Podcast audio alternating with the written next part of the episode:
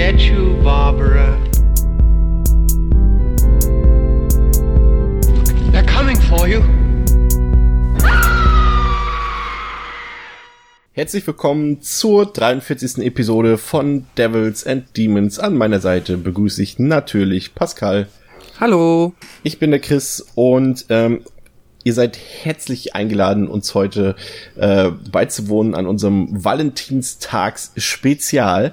Ähm, man muss dazu sagen, wir haben uns da so ein bisschen ein Eigentor geschossen. Äh, da wirst du mir wahrscheinlich gleich ähm, zustimmen, Pascal.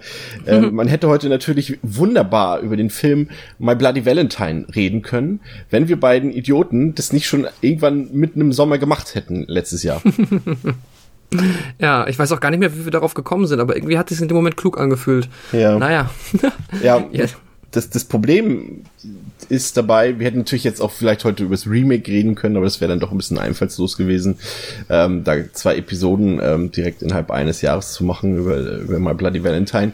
Aber das Problem, was sich jetzt nun ähm, dadurch, was dadurch entstanden ist, ist, dass wir eigentlich, dass uns nur ein Film eingefallen ist, den wir an einem solchen Valentinstag wie heute äh, für euch besprechen könnten. Und dabei herausgekommen ist der ähm, Teenie-Slasher äh, Schrei, wenn du kannst, beziehungsweise im Originaltitel Valentine von äh, Jimmy Blanks. Ähm, ja, das, ich muss sagen, ich habe mich sehr schwer getan mit dem Film und äh, es, es schmerzt fast, eine ganze Episode diesem Film zu widmen. Aber ähm, ja, Pascal, bevor wir unsere Lästereien beginnen über diesen Film, erklärst du den Zuhörern vielleicht noch mal kurz oder lang, vielleicht besser sogar, ähm, worum es in Schrei, wenn du kannst, geht. Ja, das mache ich sehr gerne. so, Jeremy Melton ist ein Außenseiter, wie er im Buche steht. So bekommt er am Valentinstag 1988 fast ausschließlich Ablehnung zu spüren, als er auf dem Schulball ein Mädchen nach dem anderen um einen Tanz bittet. Lediglich die schüchterne und etwas pummelige Dorothy schenkt dem armen jungen Jeremy Aufmerksamkeit und Zuneigung. Aber auch nur, bis eine Gruppe Bullies das Paar entdeckt und sich über die beiden lustig macht. Von der Situation überfordert, beschuldigt Dorothy Jeremy der Belästigung und beschert ihm dadurch eine bodenlose Demütigung. Eine Nacht, von der sich Jeremys Psyche nie wieder erholen soll. 13 Jahre später, kurz vor Valentinstag, wird die Medizinstudentin Shelley von einem unter einer Armorph-Maske verkleideten Mörder kaltblütig umgebracht. Bei ihrer Beerdigung treffen sich die vier Schulfreundinnen Lily, Kate, Paige und Dorothy und ahnen zu diesem Zeitpunkt noch nicht, dass auch sie auf der schwarzen Liste der Personen stehen, die sie vor 13 Jahren am Valentinstag abgewiesen und damit psychisch zerstört haben. Liest sich doch eigentlich ganz gut. Es ist, es ist also ähm, für die Zuhörer, also der Film ist, äh, glaube ich, was war es im Jahre 2001 äh, ja. veröffentlicht worden. Das ist dann schon so ein bisschen die Endphase dieses äh, dieses Mini-Hypes um den Teenie-Slasher, der ja damals im Fahrwasser äh, von Scream entstanden ist. Damals, also Scream ja ein wunderbarer Film ohne Wenn und Aber und da gab es ja viele äh, Filme, die diese Formel kopiert haben. Jetzt als populäre Beispiel würde jetzt äh, mir äh, neben Ich weiß, was du letzten Sommer getan hast, auch noch düstere Legenden einfallen als Beispiel, der lustigerweise vom auch von Jamie Blanks gedreht wurde. Ähm, aber, aber schon ein paar Jahre später, eben nach der äh, Jahrtausendwende, nach dem Millennium, ähm, wie es in Scream ja so schön gesagt wurde, ähm, ähm, wollten die Leute jetzt eigentlich nicht mehr unbedingt äh, Teenie Slasher sehen. Das war also eigentlich, eigentlich da schon wieder tot erzählt, so ein bisschen das Ganze. Aber irgendjemand muss sich trotzdem gedacht haben, ach komm, hier machen wir das doch. Und äh, wir haben jetzt auch schon lange keinen Feiertag-Slasher mehr gehabt, also hier Valentinstag, hm, My Bloody Valentine, das kennt doch eh keiner mehr. Und äh, äh, besorgen uns eine eine hippe äh, hippe Besetzung, vielleicht äh, beginnen wir mal so ein bisschen mit der Besetzung, die ja, mhm. äh, sag ich mal auch, ähm, ja kontrovers wäre natürlich völlig falsch ausgedrückt, aber ein, ein, ein buntes Potpourri an an TV-Darstellern und ähm, ja Starlets, würde ich schon fast sagen, äh, hier liefert. Wir haben hier ähm, zum einen Denise Richards, ähm, die ja die meisten kennen als aus ähm, James Bond, The World is Not Enough, äh, wo sie eine Atomwissenschaftlerin spielt in Hot Pants. Ähm, und Starship Troopers. Und Starship Troopers, genau, oder Wild Things äh, mit Neve Campbell zusammen.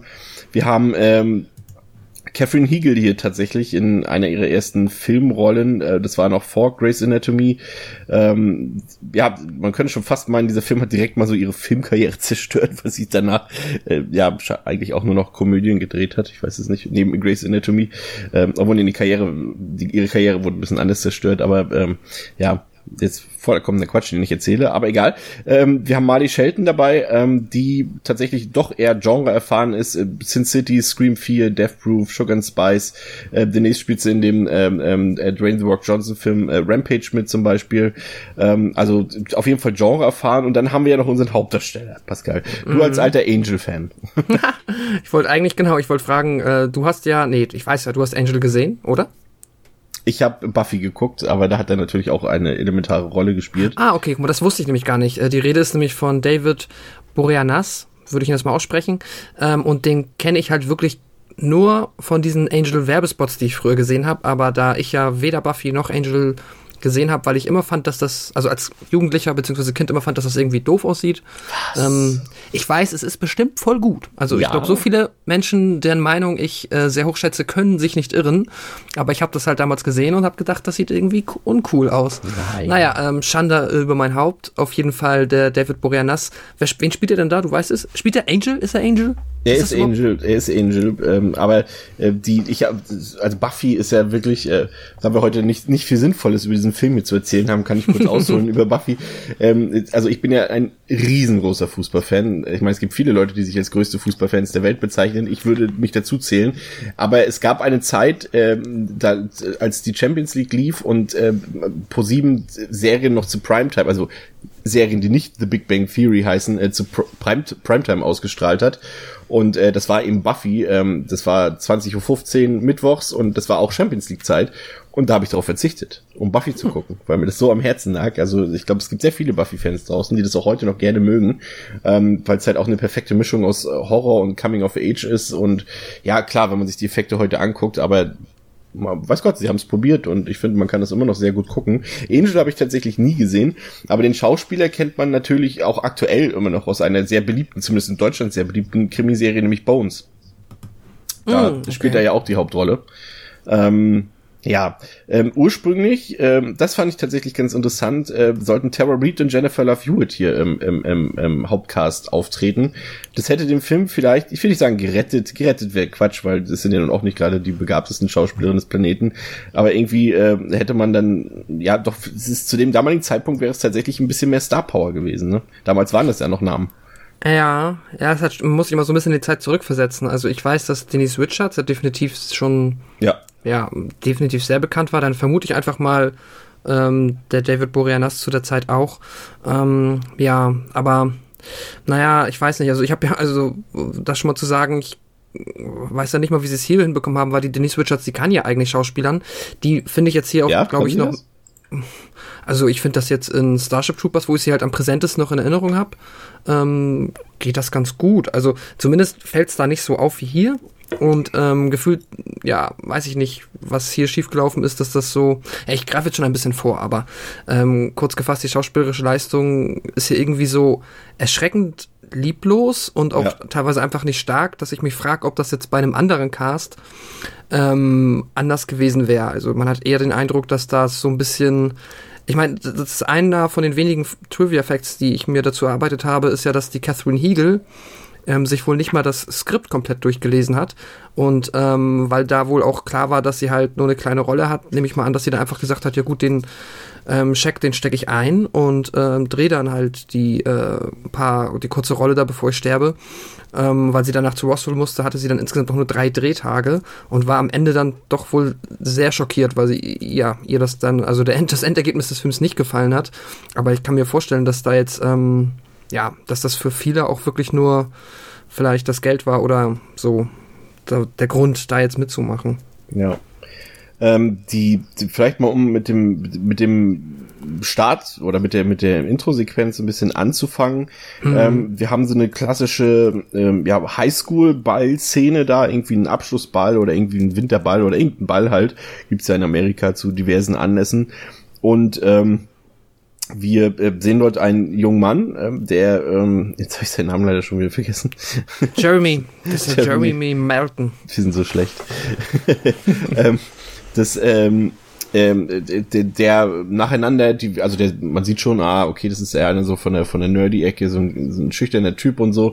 Und der spricht halt nacheinander Mädchen an und fragt, ähm, ob sie mit ihm tanzen wollen und alle so, nee, und ah nee, jetzt nicht. Und man merkt schon, dass es eine klare Ablehnung da gegenüber ähm, seiner Person gibt und dann ähm, ähm, trifft er dort auf ein anderes Mädchen, was ein bisschen korpulenter ist und aber jetzt äh, durchaus nicht unsympathisch wirkt oder sowas. Also es, und äh, sie spricht da auch an und überraschenderweise sagt sie ja und sie tanzen dann und äh, man erwischt sie dann äh, dabei, wie sie, wie sie unter diesen, unter diesen Treppen in der Turnhalle ist es, glaube ich. Die sind ja in Amerika immer so ausfahrbar mhm. und darunter äh, knutschen ja Pärchen immer so und die beiden knutschen dort und ein paar andere Jungs äh, sehen das dann und sprechen sie drauf an und plötzlich ist dem Mädchen, was eben noch äh, völlig in Love war, ist die Sache total peinlich und unangenehm und, und, und das ist dann so eine Szene, die dadurch entsteht, ja, ich weiß nicht, erstmal ist es natürlich sehr stereotypisch, dass er den Außenseiter, der wird gemobbt, das ist Bullying und sowas. Das sind natürlich alles Themen, die wichtig sind, die auch Alltag sind in der Schule, auch heute noch,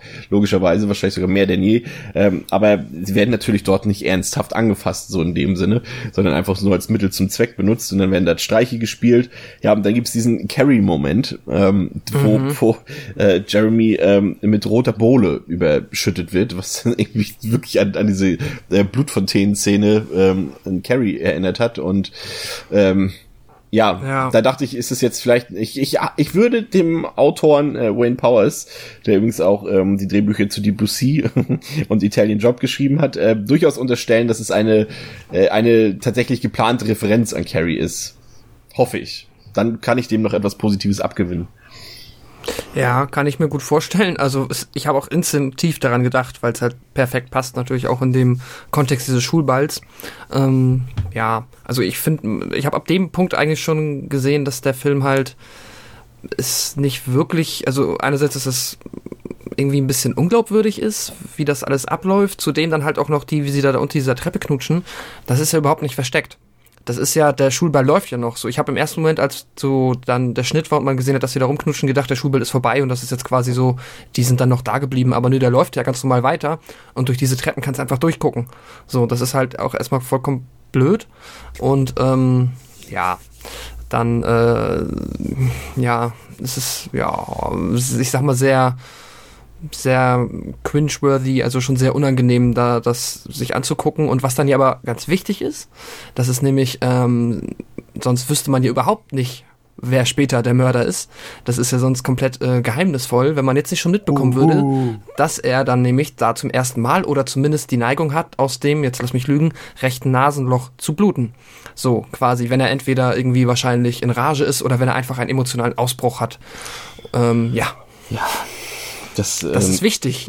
Ja, das ist sehr wichtig und äh, äh, ist dem Film nicht förderlich, würde ich mal behaupten, was die Spannungskurve angeht. Aber dazu gleich mehr. Ähm, ja, wir, wir gehen dann in die äh, Gegenwart über und ähm, verfolgen ein äh, junges Mädchen, äh, scheinbar eine Studentin, äh, die Shelley heißt, die eben von Catherine Hegel gespielt wird und ähm, ja, und man bekommt so seine erste, sag ich mal, sein, wir bekommen die erste Mordsequenz letztendlich spendiert.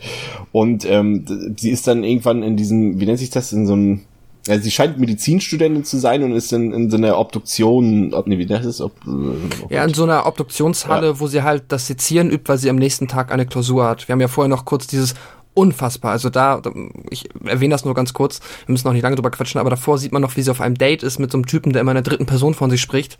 Und das war so unfassbar schlimm. Ja, das ähm, war, war dann wieder so ein Moment, wo du denkst, meint ihr das jetzt ernst? Soll ich jetzt ja. lachen darüber? Das ist nicht ja, lustig, das Ganze ist sexuelle Belästigung. Und äh, was soll das eigentlich so? Wir wissen ja. alle nach einer Sekunde, der Typ ist unsympathisch. Und äh, ja, hm. ich weiß auch nicht, in, in dem hieß. Moment denkt man vielleicht auch, dass er jetzt das erste Opfer sein könnte. Das denkt man vielleicht ja. in dem Moment. Aber ja so ein Typ, der immer sagt so, hm, bah, ich bin, naja, egal, auf jeden Fall hatte sie eine ganz schlechte State, komplett irrelevant für die Geschichte und dann ist sie da in dieser Obduktionshalle genau und seziert dann da fleißig an den Leichen rum. Mitten in der Nacht. Ja. Weil man das Tag halt, eine Klausur. Weil man das halt so macht. Und genau. ähm, das, man fällt, einem fällt dann früh auf, das ist wieder so, ein, so, so einer dieser typischen, ich nenne sie immer gerne, nein, nenne ich eigentlich nicht gerne, ich nenne sie seit heute so, ähm, diese, hallo, wer ist da? Filme ist. So, wo irgendwo ein Geräusch kommt oder irgendwie was ein Licht flackert und so, hallo, wer ist da? Ich geh mhm. mal gucken alleine. Ich bin ja hier in der Leichenhalle und so. Das ist so, so, so ein typischer Film. Äh, da hast du wahrscheinlich auch den Gedanken direkt gehabt. Da gibt es einen, einen kurzen kleinen Moment, wo man denkt, okay, das ist vielleicht ganz nett, weil sie dann ja auch noch diese Valentinstagskarte bekommt, die durchaus kreativ äh, gestaltet ist, wie ich finde, mit diesem, ähm, wie nennt sich das denn? Ähm, Diorama heißt es ja nicht, aber ähm, wo man so Sachen bewegen kann auf der Karte. Das ist doch, glaube ich, dieser Typ mit dem Messer. Wenn man da dann ja. dreht, dann äh, slasht er immer so zu auf der Karte. Ähm, mhm. Das fand ich ganz nett, aber das ist halt eine Sekunde vom Film, ne? Ja, genau. Also die Karte Und war kreativ, nicht dieser Moment im Film. Das stimmt. Generell ja auch wahnsinnig konstruiert, dass sie jetzt äh, leicht in einem Leichenschauhaus arbeitet. Das ist ja einfach wirklich nur der Atmosphäre da quasi geschuldet, dass man versucht, da irgendwie das so aufzubauen, dass das in den Horrorfilm passt. Aber unfassbar glaubwürdig war das nicht. Aber ist nicht, ist nicht das Traurige, dass das äh, zumindest für mich, ähm, ich habe trotzdem die beste Szene des ganzen Films ist jetzt schon am Anfang ja. und es wird und sie ist ja nicht mal besonders gut, aber für mich war es tatsächlich schon irgendwie die beste Szene. Also es empuppt sich dann, ähm, dass dort, äh, dass dort jemand, dass dort ein Killer ist ähm, in, in, in, in, in, in dem gleichen Schauhaus da und ähm, der maskiert ist mit so einer Armor-Maske oder ist es eine Eros-Maske? Nee, Armor, ne? Genau, Armor. Und Armor, also ja. der kleine Engel, der mit Pfeilen genau. schießt. So habe ich es verstanden. Eros, der kleine Engel, der mit Pfeilen schießt. ähm, ja, und, und, und er verfolgt sie und es gibt dann so eine relativ semi-spannende Verfolgungsjagd, in der dann impulsiv sofort auffällt, dass einfach mal der komplette Score in dieser Szene von John Carpenter's Halloween geklaut ist, wo einfach dieselbe äh, dröhnende Bassline zu hören ist und, und diese stechenden Geräusche dazu eins zu eins wie in Halloween. Ähm, aber das muss man hier schon fast zugute halten, das wertet die Szene auf, dann irgendwie in dieser Szene, ähm, auf diese Art und Weise. Und ich muss sagen, ähm, wir sehen ja dann den Killer äh, mit seiner Armormaske und seinem schwarzen, ähm, ja, Trench, Trenchcoat, was auch immer. Ähm, ja. Welchen Eindruck hat der Killer auf dich gemacht? Fandst du das Erscheinungsbild irgendwie gruselig? Fandst du das äh, kreativ? Ähm, welchen Eindruck hattest du gehabt? Oder fandest du es einmal lächerlich? Ich fand's billig. Also ich natürlich ist jetzt das halt erstmal wirkt diese Amor-Maske, die ist halt auch sehr kindlich und ähm, halt so, ja, der sieht halt aus wie so ein sehr kleiner kindlicher Amor. Sieht halt eher, man assoziiert eher was Süßes damit, aber sie sieht zu dem, halt auch so aus wie so ultra billiges Plastik und ähm, das kommt einfach nicht gut.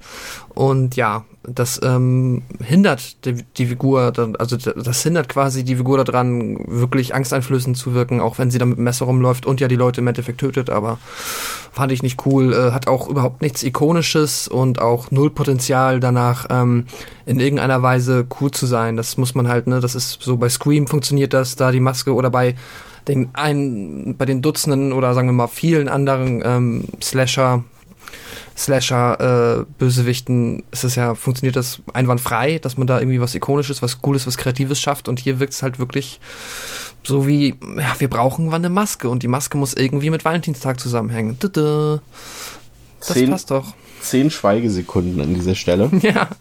Nee, nee, ja. du weißt noch nicht wofür. Ach so, okay. Ähm, und zwar sind wir tatsächlich zum ersten Mal nicht einer Meinung.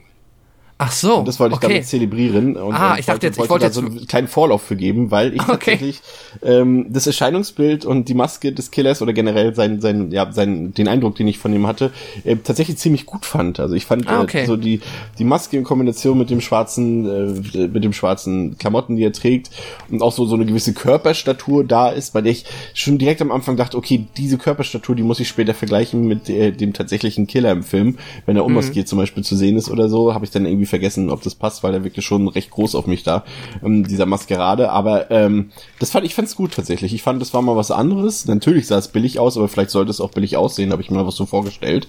Aber mhm. ich fand das durchaus, äh, also ich hätte, ich sag mal so, wenn ich nachts in einem Leichenschauhaus wäre und der steht da äh, auf einmal am anderen Ende des Flurs und guckt mich an durch diese Maske, hätte ich Angst.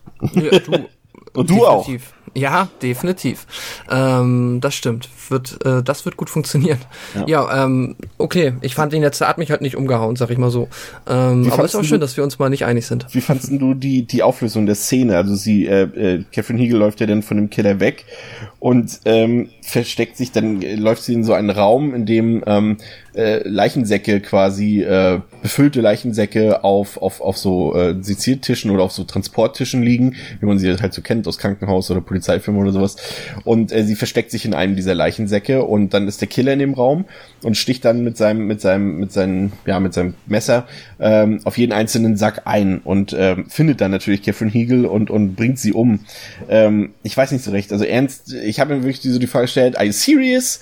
Das ist wirklich, das ist ein besseres Versteck gab es nicht, wirklich in einen Leichensack sich zu verstecken, wo mhm. du dann auch wirklich dann, äh, sie hätte dann schon ahnen müssen, als das erste Geräusch kam, dass er in einen Sack reingestochen hat, hätte sie wirklich schon ihr Todesurteil unterschreiben können, weil das hätte klar sein müssen, dass er jetzt alle Säcke ab, ähm, abklappert dort. Ähm, ähm, ja. Aber ich fand die Sequenz halt irgendwie noch atmosphärisch mit der Musik. Ich fand auch so die Farben, die so diese Szene hatte, die waren schon ganz cool gemacht, so mit diesem kühlen Blau und, und so. Das hat mir irgendwie gefallen. Ähm, aber gleichzeitig war es natürlich auch mega dumm, ne?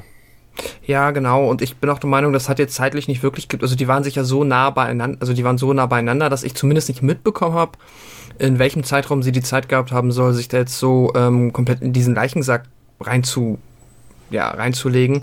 Ähm, ja, aber sonst, du hast schon recht, also wie er dann da durchgeht und das so langsam äh, quasi in jeden Sack reinsticht, das funktioniert schon ganz gut. Ähm, aber ja, es trägt halt alles nur, also es fühlt sich halt alles so, ja, man weiß eh, was passiert und es fühlt sich halt alles sehr gewollt an. Ich, ich fühle mich auch, mich auch teilweise gerade ein bisschen schwer damit, so dem Hörer, der den Film vielleicht nicht gesehen hat, zu vermitteln, warum das alles nicht so gut rüberkommt, weil man bestimmt viele der Kritikpunkte so auf abstrakter Ebene auch anderen Filmen, die wir jetzt besser finden würden, zuschreiben könnte, aber es ist schwer zu beschreiben. Irgendwie, also hier, ich gebe dir recht, ist es noch, funktioniert es noch zum Teil mit am besten, aber grundsätzlich ähm, fehlt dem Film da irgendwie etwas, was das so wirklich den Grusel so oder die Qualitäten, die so ein Teenie-Slasher haben kann, das so auszukosten, wenn du verstehst, was ich meine. Ja, absolut, absolut. Ja, wir müssen natürlich in diesem Fall lohnt es sich auch nicht einfach so jetzt den kompletten Film chronologisch da abzuhandeln. Wir picken uns ja jetzt mal vielleicht eher die erwähnenswerten Highlights, würde ich gar nicht sagen. Oder es sei denn, wir äh, deklarieren Highlights auch äh, in, in negativer Form dann durchaus. Ähm, das ist ja auch die Figuren in dem Film. Also irgendwann taucht er dann äh, quasi schon im nächsten Schnitt taucht er dann auch Dennis Richards auf. Da war ich, wie gesagt, schon froh, dass sie eben nicht die Nuklearwissenschaftlerin aus dem ähm, äh, James Bond Film ist in, in Hot Pants damals. Und dann gibt es auch wieder so diese, das sind alles so, das ist glaube ich das Hauptproblem des Films, ist einfach, dass er einfach so diese ganz, dass er, als wenn er so einen Fahrplan hätte, den einfach nur abhaken müsste. Ach, hier ist die erste äh, Opening-Sequenz. Wir brauchen eine düstere Kindheitsgeschichte wie in Halloween. Wir brauchen eine Beerdigungsszene, die jetzt zum Beispiel käme, wo dann auch so, es gibt, glaube ich, in jedem Teenie-Slasher der 90er und 2000er gibt es irgendwie eine Beerdigungsszene, wo dann alle potenziellen äh, kommenden Opfer oder alle ähm, Leute, die als Täter in Frage kommen, äh, schon direkt mal zu sehen sind und wo wir dann auch so für jeden so ein kleines Motiv spendiert bekommen und die trauern alle und so und das ist die Insektenpralinen fand ich gut. Da kriegt ja noch die eine Dame kriegt ja noch ein Päckchen äh, Pralinen geschenkt und ähm, war genauso genauso nett äh, wie die wie diese Slasher äh, Valentinstagskarte gibt es hier Pralinen, in denen dann eklige Insekten drin waren. Ähm, ja, super. Mhm. Ähm, was der Film ja auch versucht, ist halt zum Teil dann immer mal wieder durch ähm, lustige Momente irgendwie so aufheitern zu wirken. Aber das ähm, ach, Entschuldigung, passt meiner Meinung nach auch nicht wirklich, weil zum Beispiel sind ja, es gibt dann ja diese vier Mädels und die sind eigentlich alle ziemlich hübsch oder sagen wir zumindest sehr, doch, die sind alle so klassisch hübsch, wie man jetzt halt, wo man sagen würde, okay, man weiß, warum die gecastet wurden. Ja, aber das jetzt, ist ja schon ein ähm, Problem. Das ist nämlich, der einzige Grund ist nämlich diese, die Optik und die Attraktivität, dass sie äh, dort gecastet wurde. Und dann steckt ja. man die auch noch schön, so als wenn die bei, beim Casting gesagt haben, ja, hm, die könnte in einem, in einem weißen Tanktop ziemlich gut aussehen auf der Leinwand. Mhm. Ja, got it, die nehmen wir. So in diesem ja. Maße wurde dann gecastet, aber erzähl weiter. Und ja, aber dann gibt's zum Beispiel diese Szene, wo sie dieses Speed-Dating machen. Ähm, das eine Mädel, das mit dem, ähm, äh, Entschuldigung, mit dem Adam zusammen ist, der von David Boranas gespielt wird, oder halt so on-off zusammen ist und gerade mal wieder getrennt ist. Ähm, und dann die Paige, die von Denise Richards gespielt wird, gehen zu so einem Speed-Dating. Und da muss man erstmal sich fragen, warum die das machen. Also na gut, da, natürlich kann da jeder mitmachen, aber es ist einfach so, die haben später auch noch, gucken die sich so Kassetten von so, äh, so VHS-Kassetten von Dating-Plattformen an, wo man sich als so eine, so ein Vorgänger des Online-Datings, äh, das ist alles so ein bisschen, na, ja, der du, Versuch versucht halt so Menschen, du würdest halt erwarten, dass die irgendwie abends dann irgendwo in der Bar sitzen und einfach ganz, also normal will ich, nein, aber anders Leute kennenlernen können, dass die sich jetzt nicht wirklich noch Videos nach Hause sch schicken müssen. Ja. Der, der Film du? versucht halt, versucht halt irgendwie das, dieses Valentinstagsthema irgendwie ja, auf seine Story Dating. zu klatschen, ne? Dass man, oh ja, und die sind Singles an Valentinstags kann ich sein, hier Dating und sowas. Aber das interessiert dich als Zuschauer nicht, weil, weil die Figuren, die egal sind, die sind dir von der ersten Minute an komplett unsympathisch und belanglos und, und, und uninteressant. Ja, weil die halt auch komplett uninteressant. Sind. Die benehmen sich einerseits bei diesem Speeddating komplett gemein ähm, die Page benimmt sich auch, da gibt es ja den einen, den sie dann noch so halbwegs okay finden. Da ähm, quatscht dann die Page der, ich weiß gar nicht mehr, ich glaube Kate oder so rein und sagt dann irgendwie so, hm, aber das ist ja hier, meine Freundin hat ja eigentlich einen Freund und wie findest du mich nicht viel netter? Und dann versuchen die anderen Jungs vom Speeddating immer lustig zu sein und das klappt überhaupt nicht. Also immer wenn der Film versucht witzig zu sein, hat es nicht geklappt. Ja. Meiner Meinung nach. Ähm, ja, das ist irgendwie dämlich und dann um da gleich mal weiterzumachen, aber dann kannst du auch gerne, weil ich denke mal, das wird dir eh nicht gehen, dieses ähm, Page-Sex-Symbol-Ding, also dass sie halt so unfassbar hot ist und dass sie ähm, dann auch das so, dass das so unnötig ausgekostet wird. Zum Beispiel in dieser unheimlich unangenehmen Szene mit dem Police Officer.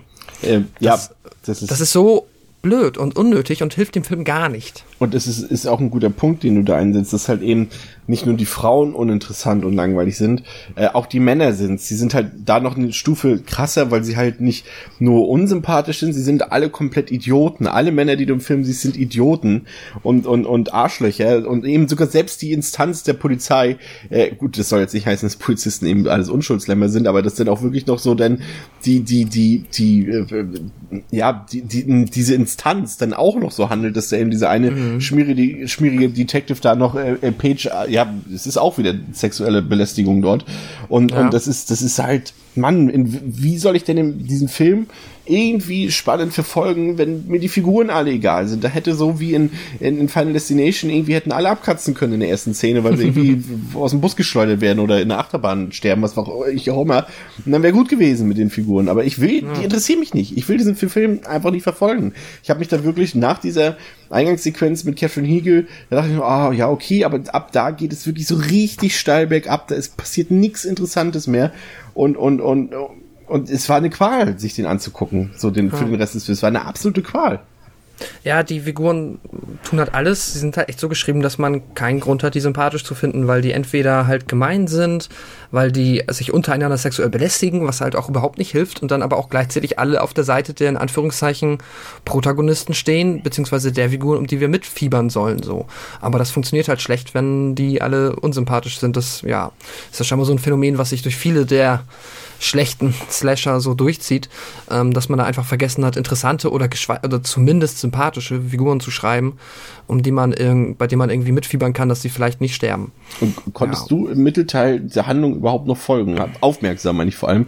Jetzt gar nicht mal inhaltlich, aber ich finde, der Mittelteil des Films ist so mit das ödeste und langweiligste, was ich, was ich in den letzten Monaten gesehen habe. Ich, also ich habe den Film früher schon mal gesehen, aber ich konnte mich jetzt wirklich, als ich den jetzt nochmal für unsere Episode nochmal angesehen habe, konnte ich mich wirklich an gar nichts erinnern. Und dann ist mir auch wieder eingefallen, warum, weil es einfach nichts Erinnerungswürdiges gibt an dem Film. Aber, aber gerade dieser Mittelteil, der zieht sich so in die Länge und alles, was sie da machen, das interessiert uns nicht, weil auch nichts passiert eigentlich. Da gibt's ja eigentlich keine irgendwie so eine, so eine Rahmenhandlung, um die sich irgendwie das, diese Mordserie dort irgendwie, irgendwie spielen könnte oder irgendwie, dass es so beschreibend dazu passt. Es hat einfach keine Rahmenhandlung. Man hangelt sich irgendwie von, von so einzelnen Szenen zu Szene, die alle langweilig sind. Und äh, da wiederhole ich mhm. mich gerne, weil wenn ich äh, dauernd sage, mich wiederhole, wird es auch langweilig für den Hörer. Und dann hat er ungefähr einen Eindruck, wie dieser Film so funktioniert.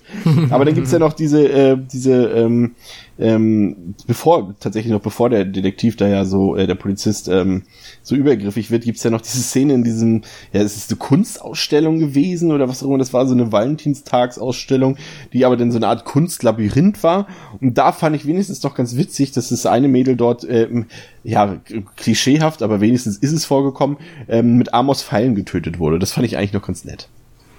Ja, das blutlos, stimmt. aber äh, eigentlich größtenteils blutlos wie der ganze Film. Also der ist relativ äh, ja blutleer. Also es gibt zwar äh, einige Mordsequenzen, aber die fallen jetzt nicht besonders blutig aus. Also es ist durchaus ein Film, den sich auch Leute, die halt nicht so viel vertragen, angucken können, was wir aber gleichzeitig qualitativ natürlich nicht empfehlen können. Aber das war zumindest ein kleiner netter Moment, wo ich dachte, okay, klar, du hast hier Armor, natürlich muss er jemanden irgendwie noch mit Pfeilen ähm, äh, abschießen, aber das haben sie wenigstens gebracht. Also wenigstens diese Erwartung von mir wurde erfüllt. Genau, ja. Ja, diese Kunstausstellung war auch sehr schräg und die war auch sehr, weiß ich nicht, sehr unnötig. Ähm, ich frage mich dann immer so im Hintergrund, so wie man auf die Idee kommt, dass man das jetzt unbedingt braucht für den Film, warum das dem Film helfen soll. Und das wirkt jetzt halt auch nicht unaufwendig gemacht. Also da, die haben sich schon irgendwie Mühe gegeben, dieses Setpiece da so hinzustellen. Du, der scheiß, der, der scheiß Film hat 10 Millionen Dollar gekostet.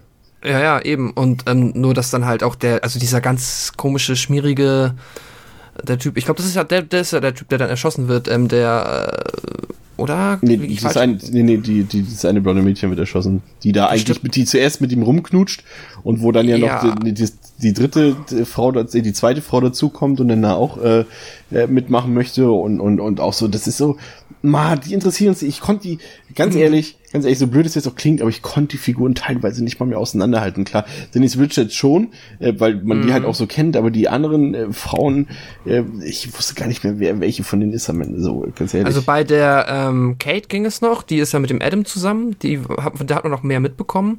Ähm, Dorothy sieht halt ganz anders, also die hat halt, die ist jetzt halt das pummelige Mädchen von damals, ist jetzt aber halt schlank und ähm, recht attraktiv. Und dann gibt's ja noch die Lilly und ähm, die ist halt so eigentlich am, die hat so quasi keinen richtigen Ankerpunkt in dieser Geschichte, weil ja. ähm, ja, bei Kate werden wir es dann, wenn wir gleich noch auflösen, huhu, was für ein Twist, ähm, dann noch mitbekommen, warum sie auch Teil der Geschichte ist und bei Dorothy halt offensichtlich, weil sie ja im Endeffekt ihn damals da dem Mörder das so angetan hat, dem Jeremy. Ähm, ja, und dann gibt's aber halt noch so ein paar Nebenfiguren, die dann noch mit reinspielen und dann ist es einfach zu viel für diesen Mittelteil, der da so mit den Figuren jongliert. Dann gibt's ja auch noch, den habe ich, ich habe gar nicht richtig gerafft, was der da gemacht hat. Der sollte, glaube ich, auch nur so ein, ähm, der sollte nur ablenken quasi, wer noch der Mörder sein könnte. Dieser ja. Typ, der dann einzieht in die Wohnung von der Anna, von genau. der, ich glaube, ich glaube von der Lilly, ich glaube, bei der zieht er ein, oder Dorothy, ich weiß es nicht mehr ganz genau. Ähm, und da, ich glaube doch Dorothy. Und dann wohnt er da und schenkt ihr dann geklauten Schmuck und ist halt so ein Schmarotzer eigentlich. Es ist halt, es ist ähm, halt, also sie bringen halt sowas, das ist so viel. vorhin meinte mit dieser Beerdigungsszene auch, dass sie halt wirklich so viele wie, viele wie möglich äh, Figuren dort reinbringen wollen, alle so mit so Halbmotiven, wo man sagen könnte, okay, der könnte was sein und so.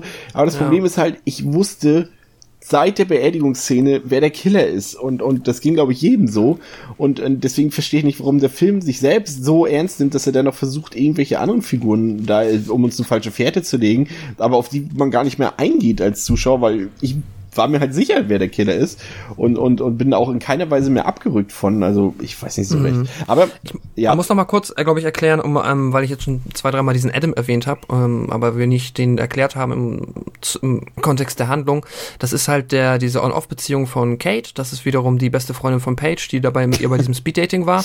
Und ähm, die waren wohl mal zusammen, aber dann war er wohl halt ähm, unter Einfluss von Alkohol immer sehr schlecht zu ihr und sie hat Angst vor ihm und jetzt ist er wohl gerade dann phasenweise wieder nüchtern und dann ist das halt so ein ätzendes On-Off-Ding. Er versucht halt unbedingt wieder bei ihr zu landen und ähm, ja, genau. Und das zieht sich halt auch so durch den Film. Und ich meine, am Ende, jetzt kommen wir ja eh dahin, quasi dann das letzte große Setpiece ist halt eine äh, Party, die ja, ich glaube einfach nur, weil Valentinstag ist, geschmissen ja. wird, ähm, wo dann halt ganz, ganz viele Leute sind. Ähm, und da ist halt auch dann der Mörder auch. Und dann ist es halt, ne, was man erwartet halt, dann wird halt gemetzelt und ähm, Das hat, hat, ja. hat meine liebste Szene im Film, neben der Intro-Sequenz ist da noch drin, als Denise Richards mit dem einen Typen da hochgeht in das Zimmer und, und, und ja. er, er so sagt, komm, wir gehen mal nach oben, ich will dir was zeigen. Und äh, am Ende äh, er sich vor ihr und sie so, was zur Hölle, du hast mich hier hochgebracht, um mir deinen Schwanz zu zeigen, so. Das fand ich eigentlich ganz witzig. Ja, dann fesselt sie ihn ja und ähm, kippt ihn heißes Kerzenwachs ähm, zwischen die Beine. Ja. Und geht einfach wieder runter.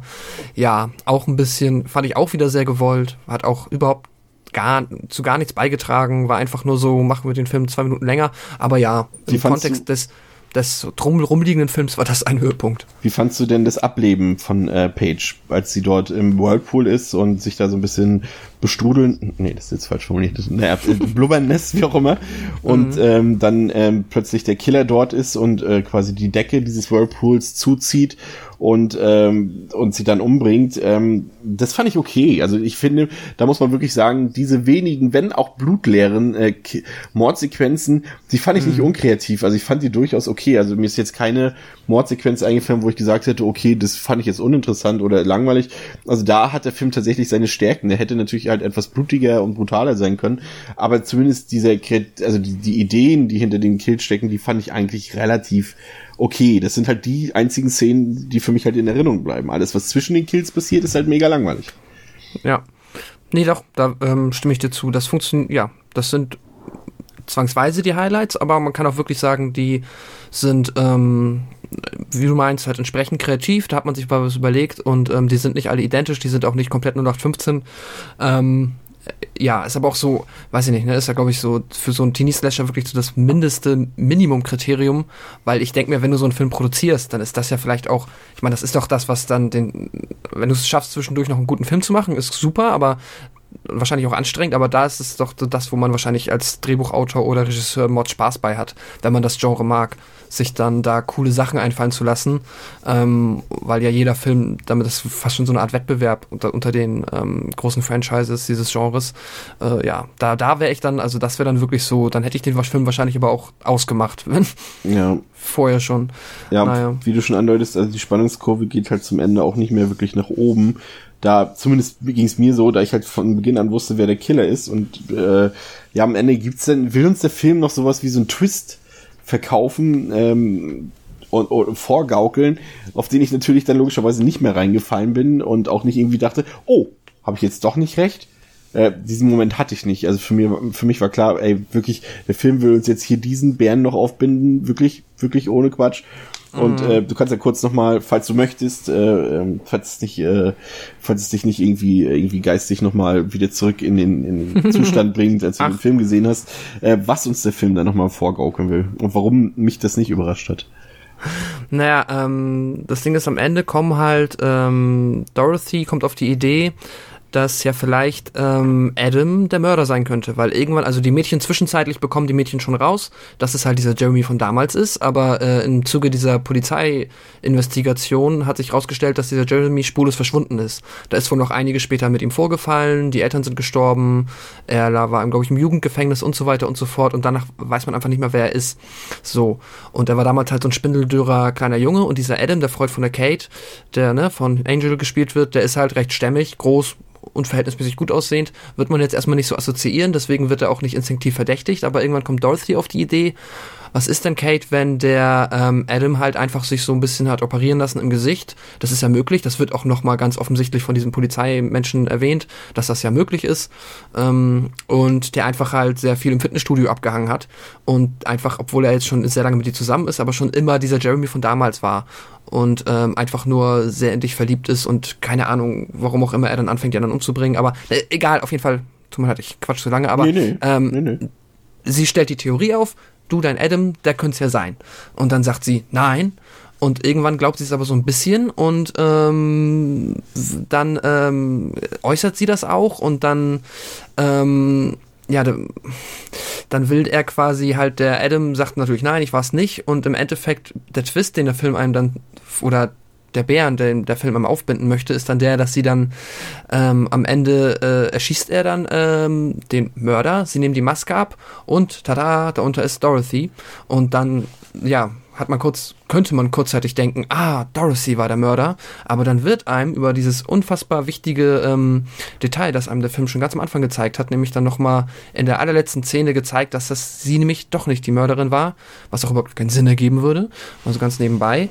Ähm, Kate glaubt das aber natürlich, weil whatever, aber die liegen dann am Ende, also Adam hat dann ähm, Kate im Arm und die Kamera fährt so ein bisschen drumherum und irgendwann sieht man halt sie, wie sie auf seiner Brust liegt und ähm, er über ihr, aber sein Gesicht sieht man nicht und dann sieht man aber, wie ähm, Blut auf sie tropft. So offensichtlich was Blut, das aus seiner Nase läuft, was uns dann erklärt, dass er immer schon der Mörder war, weil der ständig Nasenbluten hat.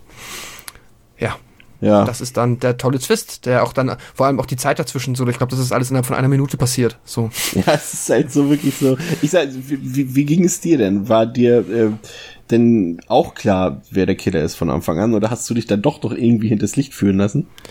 Ich war mir nicht sicher, wer der Killer ist. Ähm, ich habe aber auch nicht so sehr auf diese. Äh, ich, ich, wusste, dass es Jeremy Malton ist. So, Surprise. Ich wusste jetzt noch nicht, wer es ist. Ähm, ich habe halt entweder zwischen Adam oder diesem, ich weiß nicht mehr, wer hieß, der Typ, der da eingezogen ist, ja. äh, bei Dorothy halt immer dazwischen da wusste ich nicht genau. Ähm, aber in der Sekunde, wo dann die halt die Maske abgezogen wurde und da unter Dorothy war und dann die Kamera noch diese Fahrt gemacht hatte, wusste ich halt schon 30 Sekunden bevor das Blut auf ihr Gesicht spritzt, dass ähm, er es halt dann doch war, weil da, da, es wirkte so super offensichtlich, dass der Film jetzt nochmal versucht, clever zu sein. Ähm, und ja, ja, das ist ja, ich, ich aber ich finde es irgendwie, das ist so komplett, ich meine, er ist der Mörder, aber warum war er dann, warum hat er angefangen, die Frauen umzubringen? Das ergibt doch gar keinen Sinn. Er war doch vorher schon mit Kate zusammen. Er hatte sie ja schon mal, ist dann durch seine Alkoholkrankheit irgendwie von ihr weggekommen, hat jetzt die Chance, es wieder zu schaffen Gibt es irgendein Motiv, das glaubwürdig ist oder ist, ich raff's nicht? Es ist, es ist generell alles diese Motive und was da so an Botschaften in diesem Film steckt, ist halt absolut geht gar nicht mehr. Gerade jetzt ähm, in, in, in, den, in den aktuellen Wochen, in denen wir uns gerade befinden, in denen halt in Hollywood gerade viele krasse Sachen ablaufen, gerade mit äh, MeToo und und und äh, alten Geschichten, die dort äh, jetzt ans Tageslicht kommen äh, mit mit sexuellem Missbrauch und so weiter, ist das hier natürlich auch eine Geschichte, wenn wir uns an den Anfang zurückversetzen, ähm, das haben wir ja noch gar nicht so richtig aufgeschlüsselt, aber äh, dass dort bei dieser Szene, in der ähm, die beiden dort äh, in, bei diesem Highschool-Ball dort erwischt werden beim Knutschen dort, äh, dann sagt das Mädchen ja nicht nur, ich wollte das gar nicht so, sondern er hat das, er hat mich sozusagen na, überwältigt, ist der falsche Ausdruck, aber hat mich sozusagen dazu gezwungen, sozusagen das mhm. zu machen. Und und und das ist quasi hier spielt der Film damit, äh, dass dort diese Frau einfach eine falsche Beschuldigung macht, dass äh, äh der Junge dort äh, sie ja letztendlich missbraucht hat sozusagen und äh, das ist, ist eine Sache, die kannst du heute natürlich sowieso nicht mehr bringen, zu Recht auch.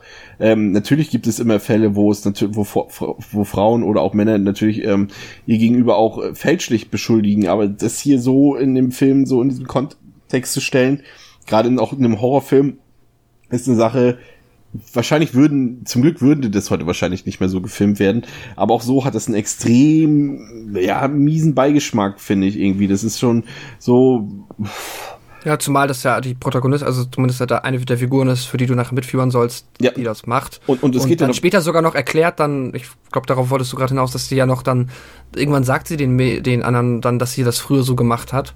Und dann sagen sie, wie konntest du? Und dann meint sie so, ihr hättet das Gleiche getan. Ja. So, also, dass sie nicht mal draus gelernt hat. Ich meine, Kinder, Kinder machen halt schlimme Sachen, so, weißt du, da könntest du einem Kind, das jetzt in dem Alter irgendwie sowas sagt, könntest du das wahrscheinlich noch verzeihen, weil sie einfach halt in der Situation wirklich nicht anders konnte. Ähm, aber dass man dann irgendwie auch 13 Jahre später nicht draus lernt, das geht dann halt nicht. Spätestens und, da geht's nicht mehr. Und, und, und was, was ich halt auch dämlich finde, neben diesem, wie hier einfach mit, mit Themen wie sexuellem Missbrauch einfach so beiläufig verfahren wird, in, in so einem Zusammenhang ist dann auch noch so dieses typische, ähm, dass ja eben genau dieses Mädchen ja damals die, das auch eine Außenseiterin war und die korpulent war und vielleicht sogar genau, nein, nicht vielleicht sogar sie war genau deswegen die Außenseiterin auch an der Schule. Und und dass sie dass sie dass sie jetzt auf einmal äh, was wert ist für die anderen Mädchen dort und auch für die Jungs und Respekt bekommt, weil sie auf einmal hübsch und dünn ist hm. Muss, ja. muss das auch wieder sein?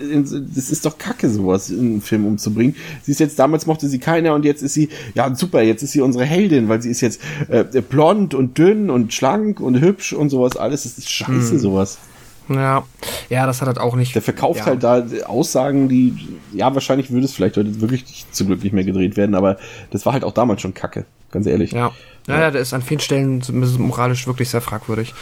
Ähm, und ja, hat ja, wieder eine tolle, ich glaube, der hat aber trotzdem gar keine Moral. Also eigentlich der Film ist scheißegal, weil halt wirklich da, es ist einfach nur das, was man mitbekommt. Da ist dieser Typ, der wird gedemütigt, dann ähm, wird er irgendwie passieren da ganz schlimme Sachen mit ihm, dann geht er ins Fitnessstudio, lässt sich das Gesicht umoperieren, ist dann mit der Kate zusammen, eines von den Mädels, das ihn damals gedemütigt hat, wohl schon eine relativ lange Zeit und zu Valentinstag fängt er an, alle anderen umzubringen.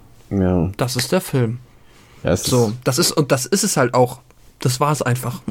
Ja, das, es gibt ja auch so viele Logikfehler, die da auch so drin sind. Auch gerade noch diese, diese Whirlpool-Szene mit Paige, wie sie da, also sie sitzt ja in dem Whirlpool mit dem Rücken zu der Eingangstür in einem relativ kleinen Raum und plötzlich hört sie halt die Tür hinter sich zuschlagen, dreht sich kurz vier Sekunden um und plötzlich liegt am anderen Ende des Whirlpools halt eine Rose. Ja klar, mhm. sicher. Genau so funktioniert das im echten Leben.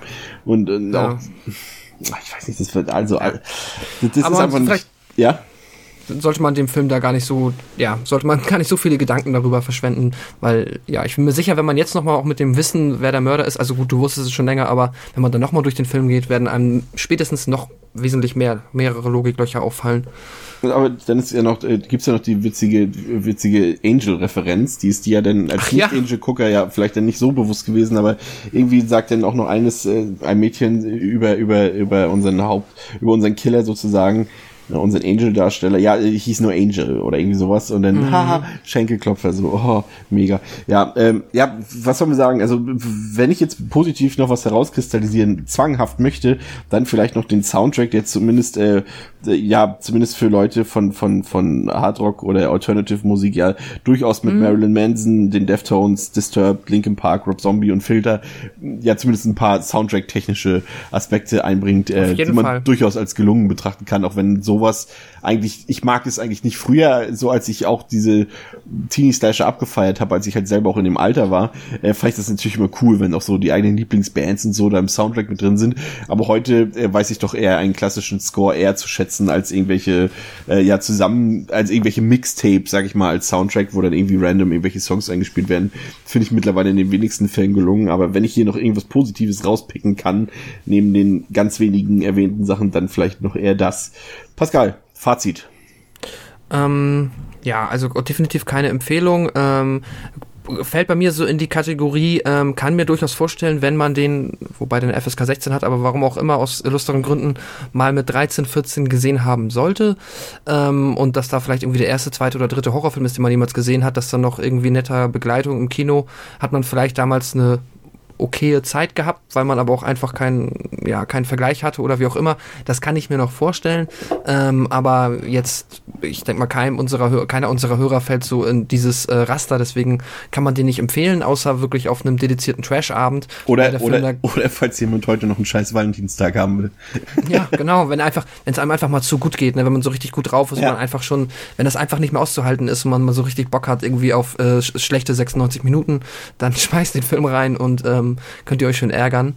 Ja, nee, ähm, eher als Studie, wie man es nicht machen sollte, vielleicht sich den Film angucken und mm, ja, das ist dann halt, wir haben jetzt lange genug darüber gesprochen, was da alles nicht läuft und ähm, ich will das jetzt auch nicht wiederholen. Ich habe dem Film äh, eineinhalb Sterne gegeben für die halt, ne, wir haben es so erwähnt, es gab so hier und da so ein paar Momente, die waren irgendwie, hm, hm, zumindest ganz nett, die Kills waren nicht komplett blöd und ähm, ja, Deswegen meine Wertung. Ich glaube, es wurde alles gesagt, zumindest von meiner Seite aus. Chris, dein abschließendes Fazit zu diesem schönen du hast, Werk. Du hast tatsächlich wirklich alles gesagt, deswegen äh, brauche ich jetzt mein Fazit gar nicht mehr groß in Worte noch zu fassen. Ich habe dem Film zwei Sterne gegeben, weil es tatsächlich immer noch Horrorfilme gibt, äh, die ich hier im Potpourri habe. Ähm, die Potpourri? Im Repertoire habe. Oh, im, im, im Köcher, im, Kö Amos Köcher. Im Amos Köcher habe, die äh, noch deutlich unter, unter äh, Valentine fallen, aber natürlich hat mir der Film auch überhaupt nicht gefallen und ich werde ihn mir, das nehme ich mir streng vor, auch wenn ich das sehr oft sage und dann trotzdem immer nämlich an so eine Absprache mit mir selbst nicht halte, werde ihn mir nie wieder ansehen in diesem Leben und äh, zumindest nicht freiwillig. Wäre auch was für, ach nee, das spreche ich jetzt nicht aus für irgendwelche ähm, Foltermethoden, aber sich diesen Film anzugucken. Es gibt doch da in, in gab es doch diese Geschichten da mit Guantanamo und so, wo die irgendwelche nervige Musik äh, den Leuten vorspielen mit Dauerbeschallung. Vielleicht sollte man Valentine in Dauer, äh, Dauerbeschallung sich ansehen. Ähm, ja, äh, nee, Kackfilm, zwei Sterne. Ähm, aber um, um, um die Zuhörer auch äh, gleich darauf einzustellen, wir äh, es reicht uns jetzt auch schon wieder mit zwei eher nicht so schönen Filmen in Folge. Wir werden in der nächsten Woche definitiv einen ein Meisterwerk des Horrorkinos und das ist schon mal ein kleiner Tipp des Buddy-Horror-Kinos, äh, werden wir besprechen und da freuen wir uns schon richtig drauf, da könnt ihr euch auch drauf freuen, äh, mit äh, einer Gastrednerin und ähm, da freuen wir uns schon drauf und deswegen können wir jetzt ganz schnell diesen Film vergessen. Falls ihr doch Bock habt, diesen Film hier zu sehen, Valentine schreibe, wenn du noch kannst, der kostet nur läppische 17 Euro auf DVD bei Amazon. Äh, gut investiertes Geld. Ähm, also äh, schaut euch den Film nicht an, hört lieber unsere Episode zweimal, das kommt dann auch ungefähr auf die Länge des Films. Und äh, dann wünschen wir euch noch einen schönen Valentinstag. Bis zum nächsten Mal bei Devils and Demons. Auf Wiederhören. Tschüss. Jo.